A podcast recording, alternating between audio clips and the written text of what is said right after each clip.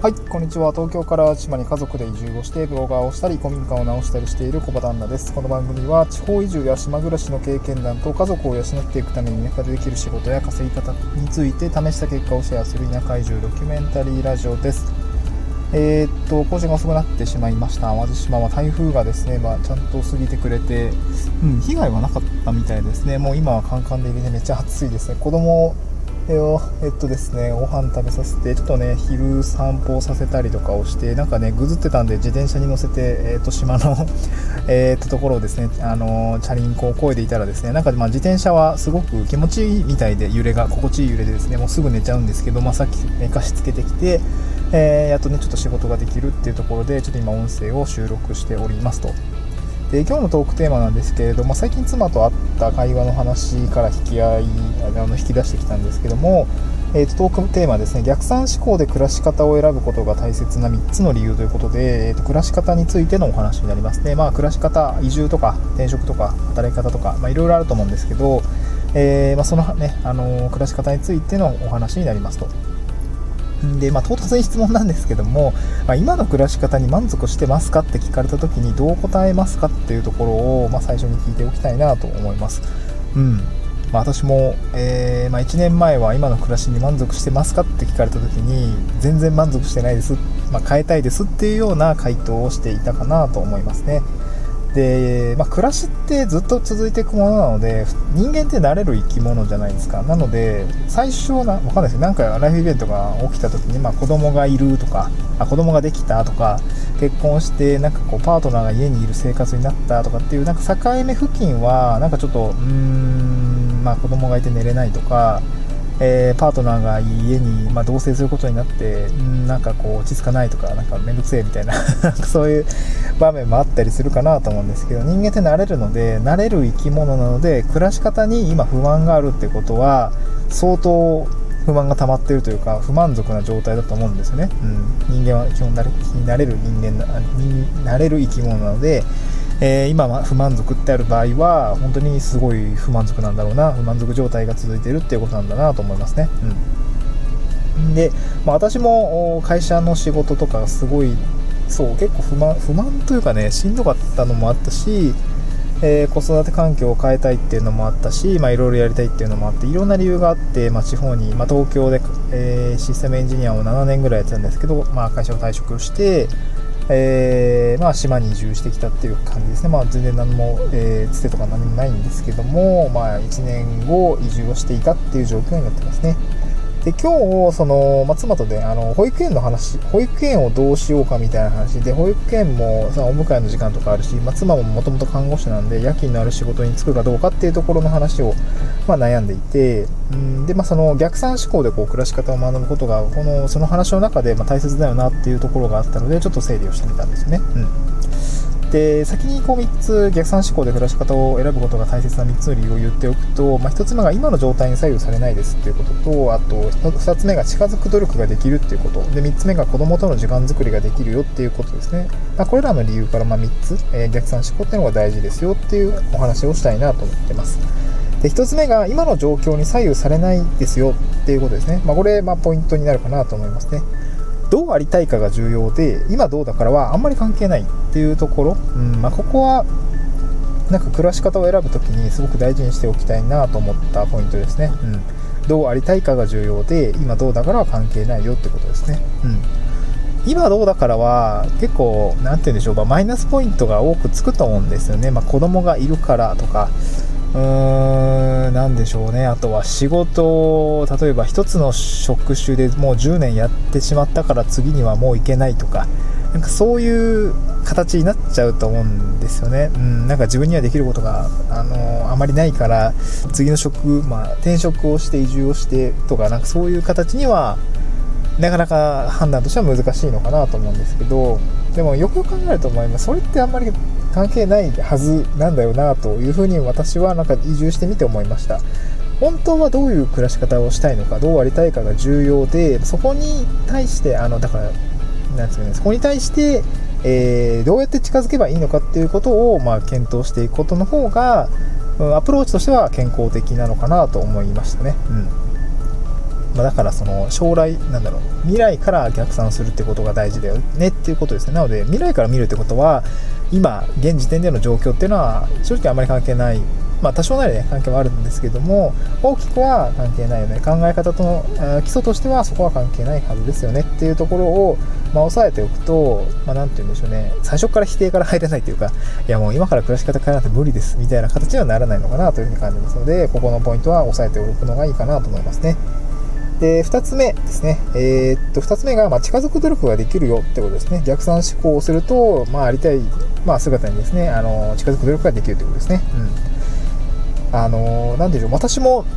世代的なのかななんかそのバブルがはじけた後に生まれているし何て言うんでしょううん。最初から諦めているとか何かこう期待しない世代っていうか こう成功体験のない世代だというふうに確か言われていたりというか私が感じているというか、まあ、そういうね同世代とかと話すと、ね、なんかそういうの政治とかもそうですしなんか期待してないよねみたいな。そういう、ね、そういう話もあると思うんですけどその昔は多分なんかいいいい時代があったと思うんですよ。そのいい時代を経験してないから、なんかもう期待するのやめとこうとか、あの最初からもうね、僕たちはまあ我慢我慢しますっていうか、なんかこう、多くは期待しないっていうところがあると思うんですね、世代的にも。うん。ま、ただ、あの自分の暮らしっていうのは身近なものだし大切なものなので、まあ、あんまりその諦めるってこと本当はしてほしくはないかなと思うし私も、うん、なんか妻と出会っていろいろ思考が変わって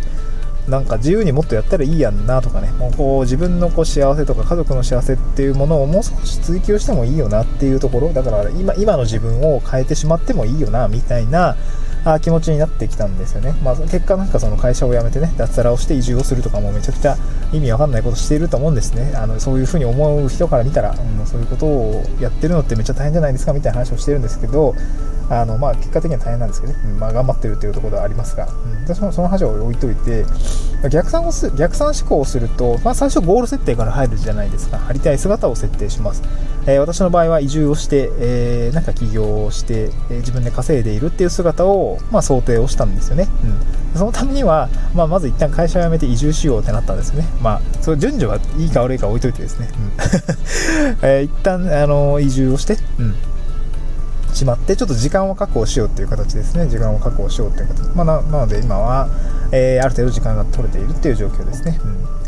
うん、で、そこから、あのー、まあ、どんどん自分の力をつけていって、稼いでいって、あのー、しっかり家族を養っていきたいっていう感じですね。うんまあ、そういうなんかこう、ある程度こう逆算思考をしてどういうことをやっていけばいいのかっていう順序を立てているので、なんて言うんでしょうね、ゴールが見えているっていうことと、やることが分かっているので、ある程度こう、なんて言うんでしょう、モチベーションとか維持できると思うんですね。だからその近づく努力ができるっていうのはそういうことですね。やることが分か分かるというか、まあ、見えてくるし、えー、実際にやっていればモチベーションも、なんて言うんでしょう、維持できるし、やることが見えているので、えー、っとすごくね、まあ、近づく努力はやりやすいのかなというふうに感じますね。うん、だから逆算、えー、思考で考えていきましょうっていう感じですね。うん、で最後3つ目ですね、これはまあ子育て、え世代の、まあ、私たちとか同じように子育てをしている方々の向けたお話になりますが、子供との時間作りができるっていうことですね。うん、逆算を思考をしておくと、子供との時間作りが、まあ、なんだできる余地が見えてくるっていう感じですかね。うん、で子供と入れる時間を、えー、私は、私たち家族としては移住をするときにすごくね、あの考えました。えー、果たして、えー、まあまあ、なぜ移住するのかっていうところなんですけど、果たして子供と自分たちは、うん、何時間、まあ、何年間えー、期間としてはこう密に時間を過ごせるのかっていう話をですね、まあ、移住するときには話しましたで結果的にはどうなったかっていうとお互いの経験的に、まあ、多分15歳ぐらい中学校卒業ぐらいまではきっと密にあの一緒に家族として同じ生計を立てているんじゃないなかろうかというような話になりました。まあね、高校になると、確か私の周りも、まあ、私、バスケットボール、割と強豪校に入ってたんですけども、あの親元を離れて下宿をする子もいたし、で、えー、そういう子も、まあ、いるし、まあ、大学は外出ちゃうみたいな人もいるし、だから 15, 15か18ぐらいが結構ね、目安だと思うんですよね。うん。で、そうなった時に、えー、もう最短で言うと15年後にはもう一緒に暮らせないっていうことを考えると、めっちゃ寂しくなったんですよね。いや、めっちゃ寂しくないですか？女めっちゃ、今めっちゃ可愛いんですけど、2歳で 女の子なんですけど、はい、ちょっと口元が緩緩んじゃいますが、もうめちゃくちゃ可愛いですね。子供めっちゃ可愛いんですけど、えー、っと、もう15年、もうね、2年終わっちゃったんで、あと13年しか一緒にいれないわけですよ。っていうことを考えた時にはやっぱりその働く時間とかを減らしたりとか、まあ、労働に割く時間っていうものはなんかこう少し抑えたいなと思ったんですね。あの独り身でいる時に比べてみれば。そう。だから、あのまあ、働き方にしても、まあ、フリーランスとして働いて少し時間に融通が利くような働き方にシフトしたいなと思って独立をしたっていうところもあります。まあ、結果的にその生まれてから15年っていうところを、まあ、お互い共通認識を持つことができたっていうこれこれ自体もあの、まあ、良かったなと逆算思考して良かったなと思ったんですよね。どういう暮らし方えー、子供とどういう、まあ、時間の過ごし方をしたいかというふうなゴール設定というか、まあ、考え方、逆算思考した結果、えー、たった15年しかいないよ、えー、15年しか一緒にいれないよということに気づき、そしてそれをどう改善するかっていうと、えー、地方に移住をして、時間を、あの独立をして、まあ、なんて言うんでしょう、まあ、生活をコストを下げて、まあ、労働に割く時間を減らしていきたいっていうところが、まあ、私たち家族としての思いであるというような感じですね。まあ、そんな逆算思考の結果、今、島暮らしをしているというような感じでございますと。はい、えー、ちょっと長くなっちゃったんですけどね、今日は逆算思考で暮らし方を選ぶことが大切な3つの理由ということでお話をさせていただきました。今の状況には左右されないよう、えー、近づく努力ができるよってこと、そして最後3つ目が子供との時間作りができるよというね、えー、これが3つのポイントでございました。今日はですね、合わせて聞きたいんですその、ちょっと子育ての話で、移住で大切にしたかった子供と過ごす時間の考え方というようなお話を入れております。こちらもぜひ聞いてみていただければなと思います。こちらもですね、えー、まあ、子供と何時間入れるのかっていうところですね、まあ、具体的に考えていったよっていうお話になりますので、まあ、子育て世帯の方はぜひね、あの聞いていただければなと思います。また次回の収録でお会いしましょう。バイバイ。